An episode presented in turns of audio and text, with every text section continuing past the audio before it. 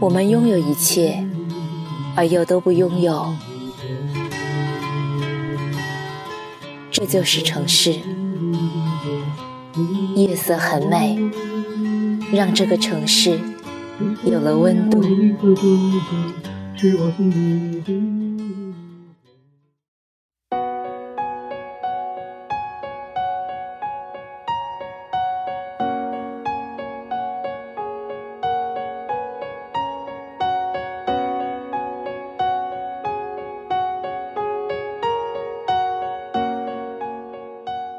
有一天凌晨，跟没睡的几个好友在群里聊天，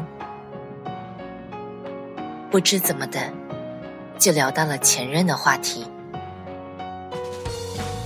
群里平时一直话很多、属于活跃气氛的男生，突然不说话了。等我们快聊完这个话题的时候，他来了一句：“我昨天晚上还梦到他了。”她穿的还是我送给她的蓝色裙子。她对我说：“她想要再抱抱我。”然后我就醒了。没想到这么久了，我还是会做这样的梦。那你们分手多久了？三年。后来有一天，机缘巧合，我跟他一起去北京。他对我说。为了那个女生，他去了二十个城市，收集了各个地方的明信片，就是因为，他曾经对他说过一句话，他将来想去那些地方，想收集明信片。然而这件事情，他至今没有让那个女生知道。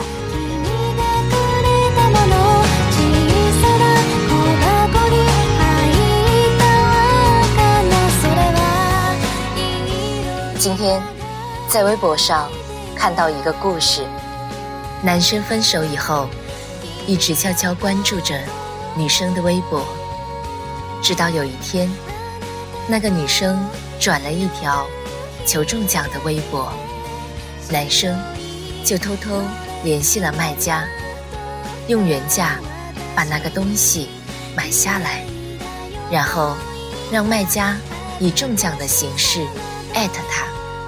同样的，这件事，他永远不会让他知道。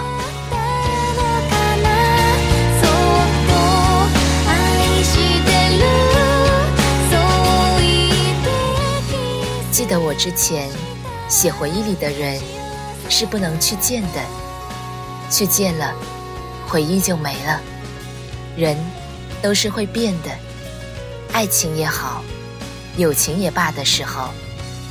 也曾为了要不要去联系那个人而纠结了许久，然而跌跌撞撞之后，我发现了有关这个世界的一个真理，那就是，也许很多事情是可以挽回的，比如金钱，比如昨天落下的单词，但是不能挽回的事情更多。比如时光，比如你们双方彼此之间的感觉。巧的是，我跟他都喜欢五月天，都最喜欢那首《温柔》，都最喜欢那句“没有关系，你的世界就让你拥有，不打扰是我的温柔。”他还跟我说。如果有一天我们分开了，就一定要听这首歌，然后约好不打扰对方。当时半开玩笑的两个耳鼻少年，一定没想到有一天这句话变成了现实。那时总是说分手后祝对方幸福是最蠢的事情的。傻逼青年，一定没想到，当事情发生在自己身上的时候，自己也不聪明，千万句想要对他说的话，不过最后变成了一句“不打扰”，是我的温柔。你知道，不是每个故事都有结局，或者说，故事的结局根本不像你想象的那样。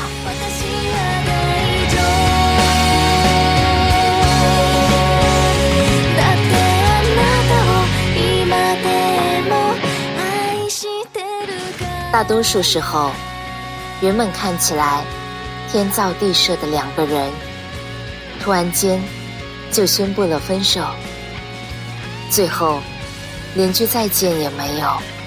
再或者，明明互相喜欢，可却又猜不透对方的一举一动，最后还是没能在一起，只是错过彼此，变成陌生人。你在草稿箱里存满了要对他说的话，可是到头来却一句话也没有告诉他。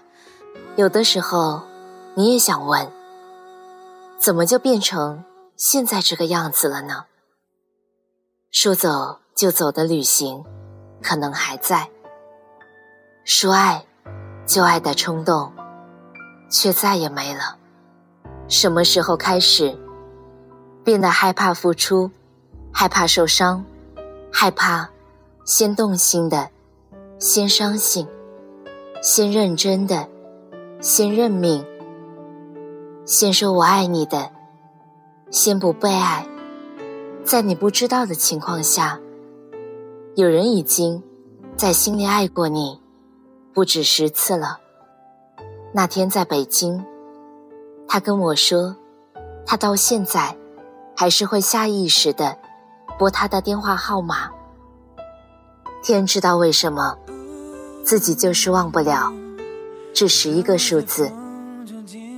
可是他最后还是忍住了。他不想去打扰他，不想因为自己打扰他的生活，也拒绝。从任何人的口中听到任何有关于他的消息。该怎么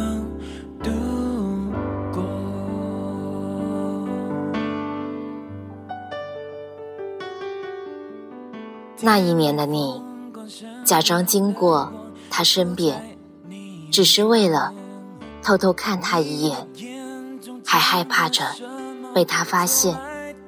那一年的你。跟他聊天，总是聊到半夜。听到他难受，你就哄他开心；看到他开心，你就跟着开心。直到有一天，他对你说他喜欢上另一个男生的时候，你愣了愣，说：“那很好啊，喜欢就去在一起吧。”那一年的你。为了他的生日，愣是几天几夜没有睡好，在寒风中瑟瑟发抖，只为了送他礼物。等到他出现在你眼前的时候，却又什么都说不出口了。那一年的你，跟他最后还是分手了。你明明舍不得，你明明很难受，可是。你知道，再这么下去，已经没有结果了，只好装作洒脱，装作决绝。我突然觉得，那些看起来决绝果断的人，其实，在把对方放入黑名单的时候，一定也是哭过、难受过，才能下定决心的吧。那些分手后还会默默的关注对方，却又不会让对方知道的人，是有多么不舍得曾经的感情，却又不得不放弃。